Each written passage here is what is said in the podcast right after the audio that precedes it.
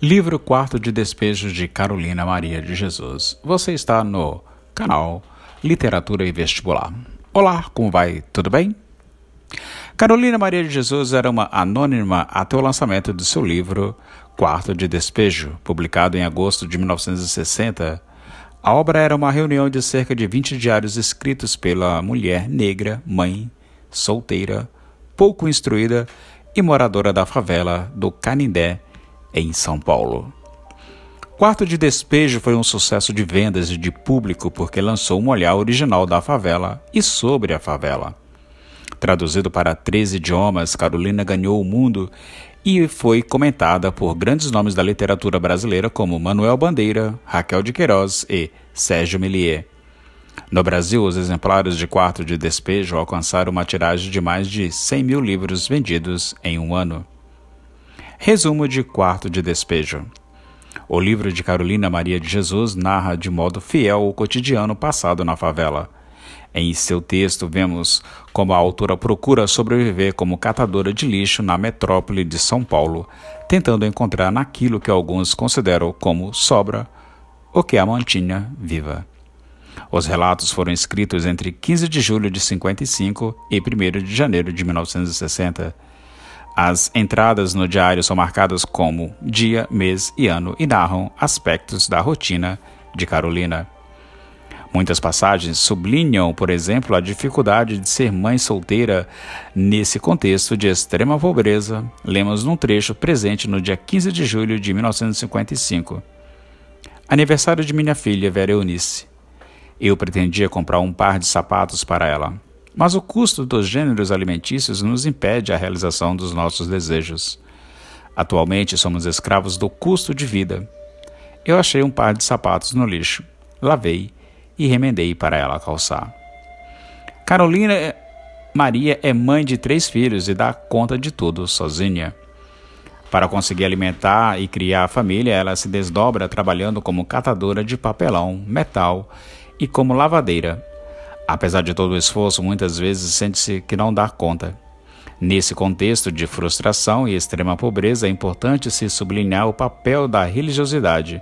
Diversas vezes ao longo do livro, a fé aparece como um fator motivador e impulsionador da protagonista. Há passagens que deixam bem clara a importância da crença para essa mulher lutadora. Eu estava indisposta, resolvi benzer-me Abri a boca duas vezes, certifiquei-me que estava com mal olhado. Carolina encontra na fé força, mas também muitas vezes explicação para situações cotidianas. O caso acima é bastante ilustrativo de como uma dor de cabeça é justificada por algo de ordem do espiritual. Quarto de despejo explora os meandros da vida dessa trabalhadora mulher e trâmite e transmite a dura realidade de Carolina, o constante esforço contínuo para manter a família de pé sem passar maiores necessidades. Saí indisposta com vontade de deitar, mas o pobre não repousa. Não tem o privilégio de gozar descanso. Eu estava nervosa interiormente, ia maldizendo a sorte. Catei dois sacos de papel. Depois retornei, catei uns ferros, umas latas e lenha. Por ser a única a prover o sustento da família, Carolina trabalha dia e noite para dar conta da criação dos filhos.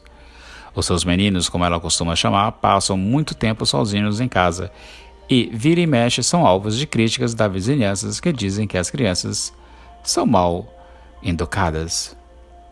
Embora nunca se diga com todas as letras, a autora atribui a reação das vizinhas com os seus filhos pelo fato de ela não ser casada. Elas aludem que eu não sou casada, mas eu sou mais feliz do que elas. Elas têm marido.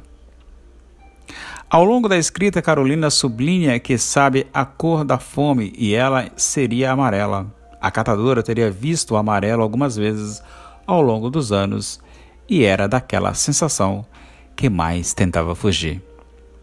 Diz ela: Eu que antes de comer vi o céu, as árvores, as aves, tudo amarelo. Depois que comi, tudo normalizou-se aos meus olhos.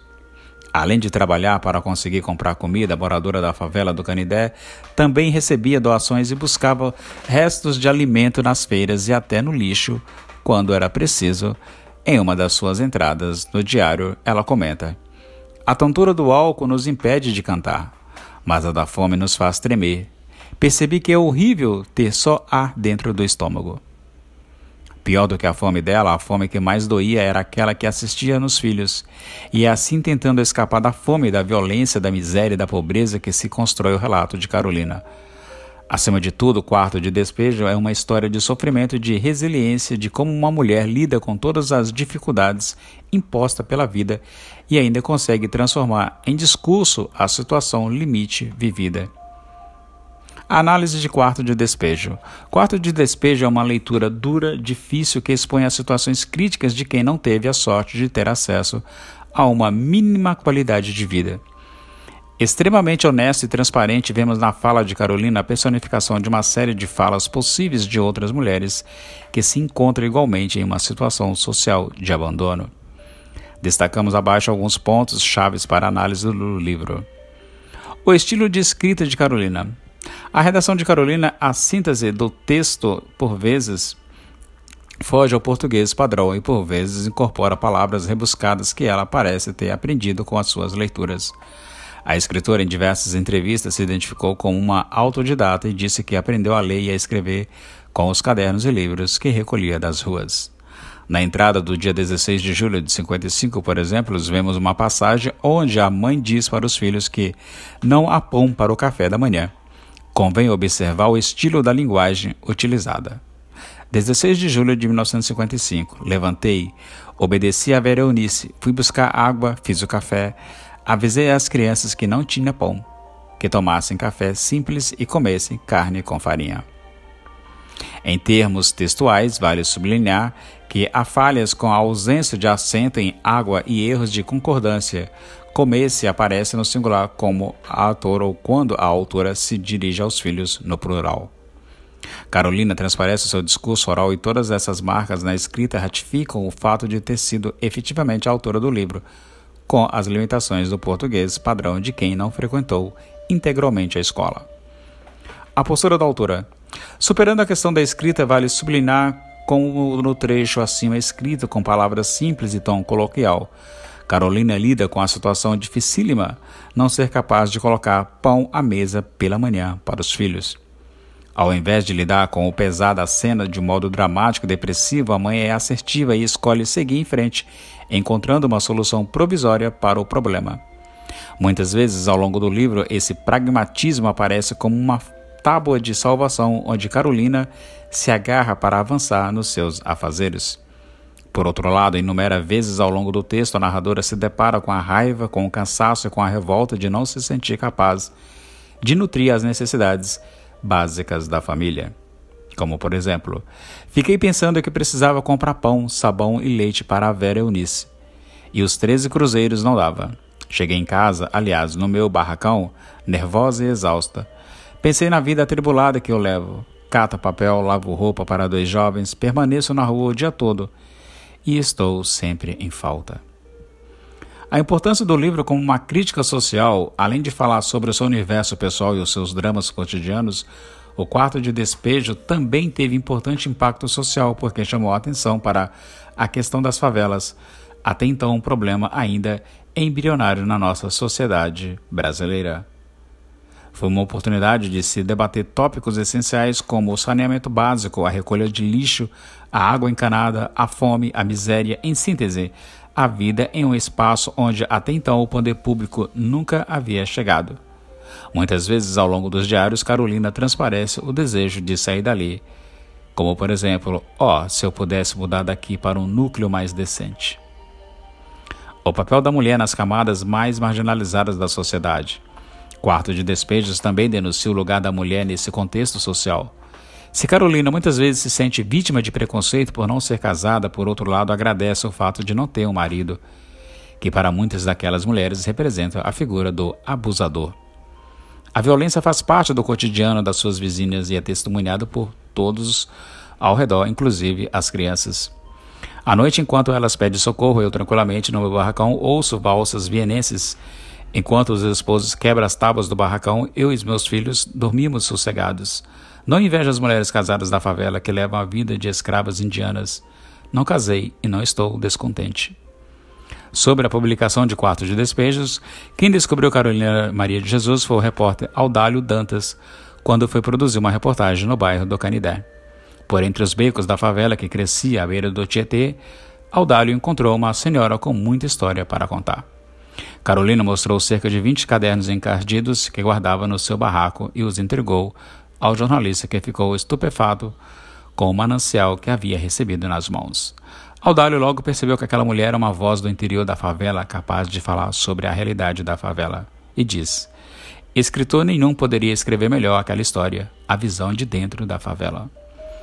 Alguns trechos dos cadernos foram publicados em uma reportagem no Folha da Noite no dia 9 de maio de 58. Outra parte saiu na revista O Cruzeiro, publicada no ano de 20 de junho de 1959. No ano seguinte, 1960, sugeria a publicação do livro Quarto de Despejo, organizado e revisado por Audálio.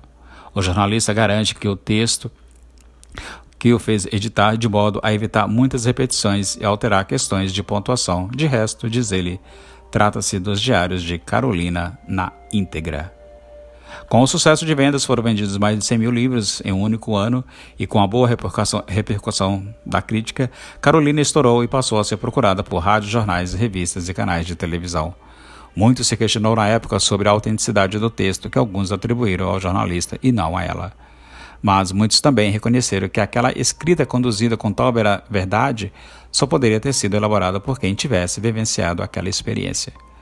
O próprio Manuel Bandeira, leitor de Carolina, afirmou a favor da legitimidade da obra e disse: Ninguém poderia inventar aquela linguagem, aquele dizer as coisas com extraordinária força criativa, mais típico de quem ficou a meio caminho da instrução primária. Como apontou Bandeira na escrita de quarto de despejo, é possível localizar características que dão pistas do passado da autora e que demonstram, ao mesmo tempo, a fragilidade e a potência da sua escrita. Quem foi Carolina Maria de Jesus? Nascida em 14 de março de 1914 em Minas Gerais, Carolina Maria de Jesus foi mulher, negra, mãe solteira de três filhos, catadora de lixo, favelada, marginalizada instruída até o segundo ano em uma escola primária de Sacramento, interior de Minas Gerais, Carolina assume. Tenho apenas dois anos de grupo escolar, mas procurei formar o meu caráter. Semi-analfabeta, Carolina nunca deixou de escrever, ainda que fossem cadernos encardidos, amontoados, cercado, cerca de afazeres ou cercado de afazeres domésticos e trabalhos de catadora e lavadora de roupa na rua para sustentar a casa. Foi na rua A do barraco número 9 da favela do Canindé, São Paulo, que Carolina deixou registradas as suas impressões cotidianas. Seu livro Quarto de Despejos foi um sucesso de vendas e de crítica e acabou por ser traduzido para mais de 13 línguas. Nos três primeiros dias após o lançamento, mais de 10 mil exemplares foram vendidos e Carolina virou um fenômeno literário da sua geração. No dia 13 de fevereiro de 1977, a escritora faleceu, deixando seus três filhos. João José, José Carlos e Vera Eunice. Se você gostou desse vídeo, deixe o seu joinha, inscreva-se no canal, compartilhe com os seus amigos e contribua para o canal crescer. Literatura e vestibular, trabalhando para o seu sucesso. Obrigado e até mais. Tchau.